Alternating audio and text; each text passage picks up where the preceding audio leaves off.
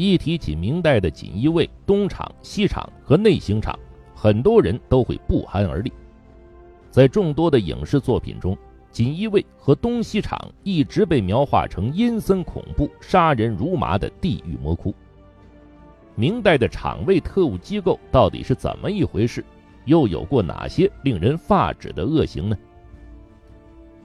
锦衣卫是明朝的一个官署名称，全名叫做锦衣亲军都指挥使，也就是皇帝的侍卫亲兵兵属。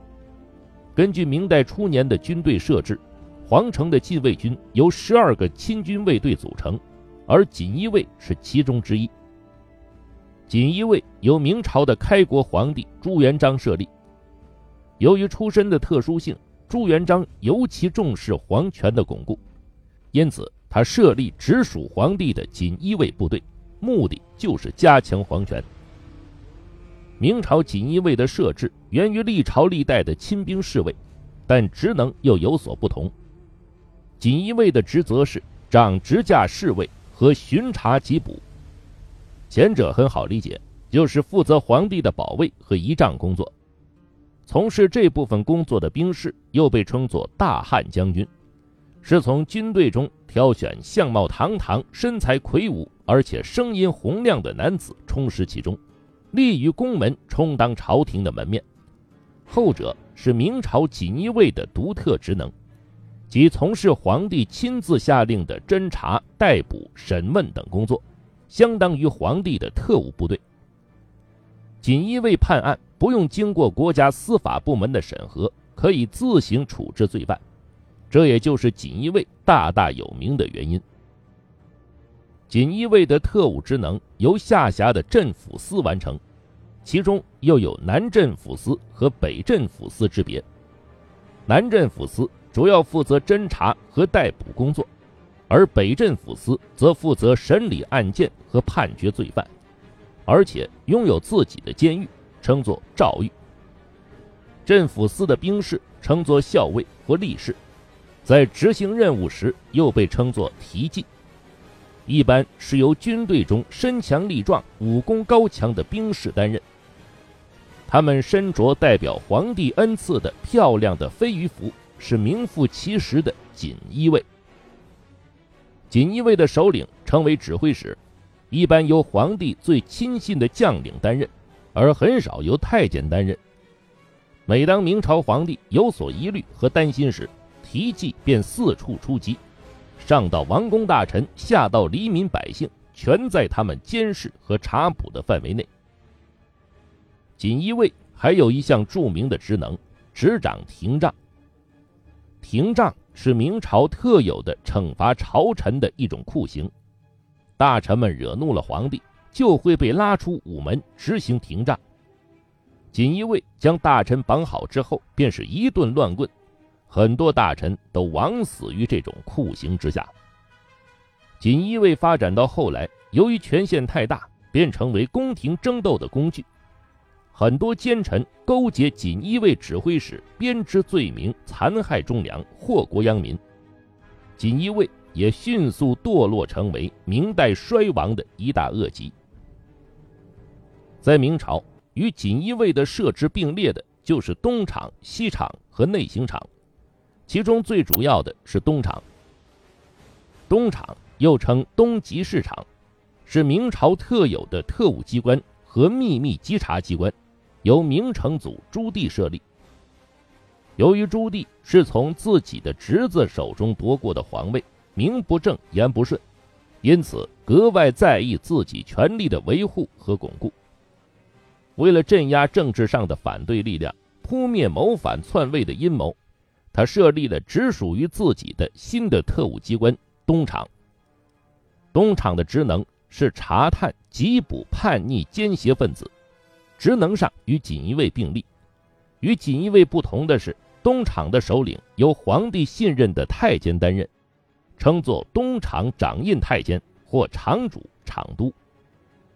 起初，东厂只负责抓人，而后交由锦衣卫处理。后来。逐渐也拥有了自行处置的权利，有专属的监狱。又由于太监群体更为接近皇帝，也更受皇帝信任，东厂的地位逐渐抬升，后来居上，与锦衣卫的关系从平级变为上下级关系。东厂内部也分各种职能机构，一般是从锦衣卫中选派精干分子担任，在具体的行动中也比锦衣卫设置更为严密，有合理的分工和严格的制度，例如。每个月的第一天要集中布置工作，每个人有固定的负责区域等等。西厂又称西集市场，在明朝历史上只短期存在过，职能与东厂相同。明宪宗成化年间，一个叫李子龙的妖道用旁门左道蛊惑人心，朝中很多人成为了他的拥趸。甚至传出李子龙意图弑君谋反的消息。虽然李子龙的势力不久就被锦衣卫斩草除根，但心惊胆战的明宪宗还是不放心，于是派太监汪直出城查探臣子们和百姓的动向。汪直抓住这次机会，到处捕风捉影，故意把事情搞成很严重的样子，向明宪宗报告。于是。明宪宗决定成立一个新的特务机关——西厂，加强对情报的刺探，并任命汪直为首领。西厂成立后，势力极度膨胀，一度统辖了锦衣卫和东厂。但由于滥杀无辜、作恶太多，在满朝大臣的一致反对下，西厂于明武宗年间被撤销。内行厂又称内厂。是明代厂卫制度中寿命最短的机构。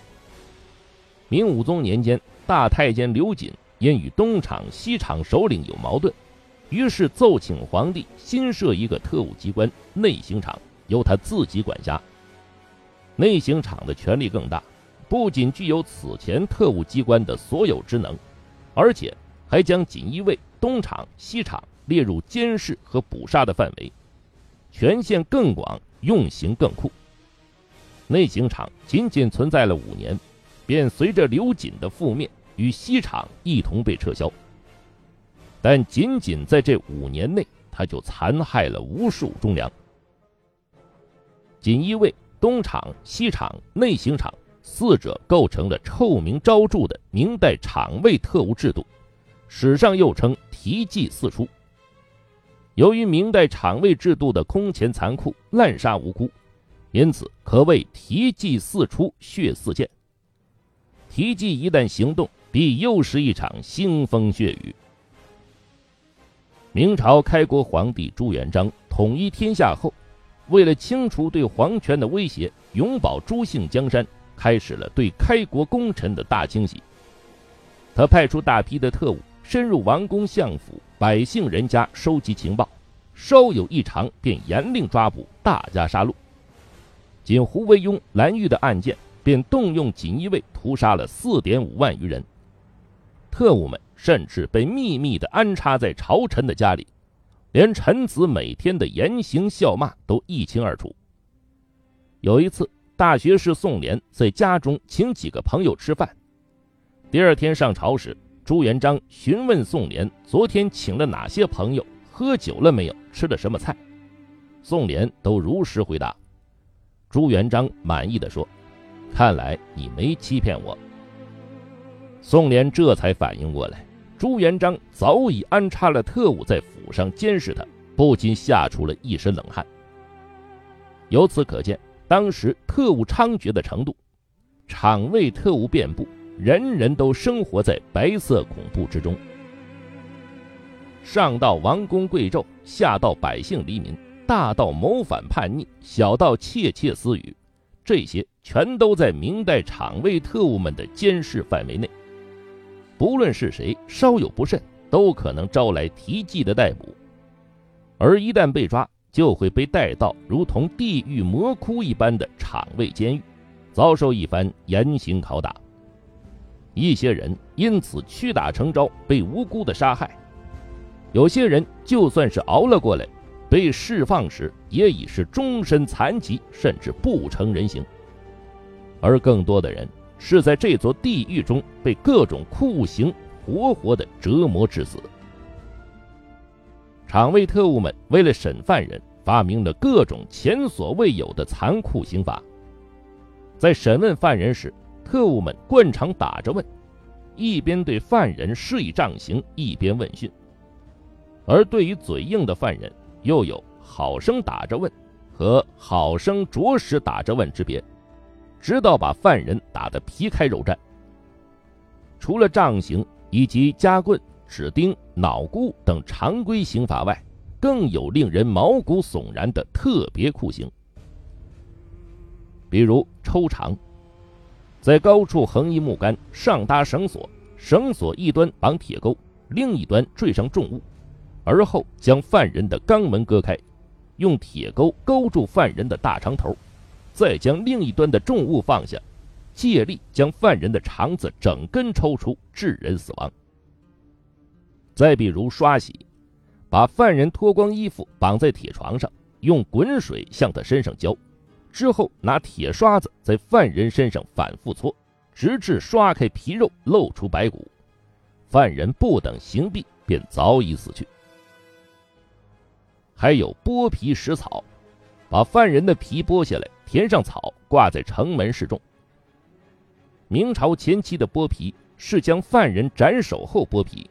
到了明朝后期，就已经有了活剥人皮的刑罚，更有甚者是向犯人身上浇融化的沥青，等沥青凝固后敲击，人皮便同沥青一起被剥下。类似的酷刑举不胜举。明朝是中国历史上使用酷刑最有名的朝代，而这些酷刑的执行者就是这些厂卫特务们。厂卫制度控制下的大明王朝，无数的冤魂枉死，其中很多是忠臣良将，朝廷栋梁，而他们的被害，更是严重的消耗了明王朝的元气。方孝孺是明初著名学者、文学家、思想家，官至文学博士，曾做过建文帝的老师。他为人忠正，人品和学识名扬天下。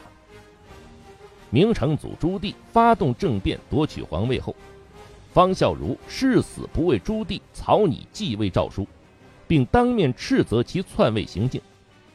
朱棣恼羞成怒，命令残忍的锦衣卫力士将方孝孺嘴角割开，撕裂到耳根，然后拖到闹市凌迟处死。此后，朱棣还命令东厂和锦衣卫分头搜捕方孝孺的家眷和亲戚。连带方孝孺的学生一共八百七十三人一并处决，创造了亘古未有的诛十族的灭门惨案。明世宗嘉靖年间，厂卫特务们又制造了左顺门血案。明武宗朱厚照死后，由于没有子嗣，于是选择了兴献王朱佑元的长子朱厚熜继承皇位，史称明世宗。明世宗继位后，一直想给自己的生父尊封一个皇帝的称号，但遭到满朝文武的反对。明世宗一意孤行，结果爆发了反对派群臣的集体进谏，包括九卿二十三人、翰林二十人、给事中二十一人、御史三十人等二百二十余名朝廷要臣集体跪倒在宫中左顺门外苦谏。明世宗命令锦衣卫逮捕了为首的几名大臣，导致局面更加混乱。明世宗盛怒之下，下令逮捕了几乎所有进谏的官员，并对其中的一百八十余人处以廷杖。一时间，午门之外上百人受刑，鲜血四溅，惨不忍睹。最后，竟有十七名朝廷官员被锦衣卫活活打死。创造了中国历史又一个血腥的记录。明朝末年，朝政混乱，奸臣当道，厂卫特务更是大行其道，迫害朝廷仅有的几根栋梁。天启年间，明熹宗是个天生的木匠奇才，整日不理朝政，专心于做木匠活。魏忠贤借此逐渐掌握了朝政大权。顾命大臣杨涟。和左迁都御史左光斗等之臣联名上书弹劾魏忠贤。事情被魏忠贤得知，他利用厂卫的势力编造杨连等人的罪名，并令锦衣卫将他们逮捕投入大狱。杨连在狱中被打得皮开肉绽，提审时根本无法坐立，只得躺在地上受审，最终被害死狱中。杨连死时，尸体被土袋垒压，耳朵里被楔入铁钉，场面十分恐怖。左光斗同样被打得体无完肤，面部被折磨得焦烂，无法辨认，左膝以下筋骨完全脱离，最终惨死狱中。不止朝廷官员如此，平民百姓也无时无刻不笼罩在恐怖的阴影下。据《明史·刑法志》记载，同样是在明熹宗年间，一次夜里，有四个百姓在自己家的小屋里喝酒。其中一个人喝的有些多，张口骂了魏忠贤几句，话还没说完，厂卫特务就踹门而入，将四人逮捕入狱，并当着另三个人的面将谩骂者凌迟处死。还有一种说法是将他活剥了皮。其余三个人吓得几乎发了疯。就这样，残酷的厂卫制度一直伴随大明王朝，直至他灭亡。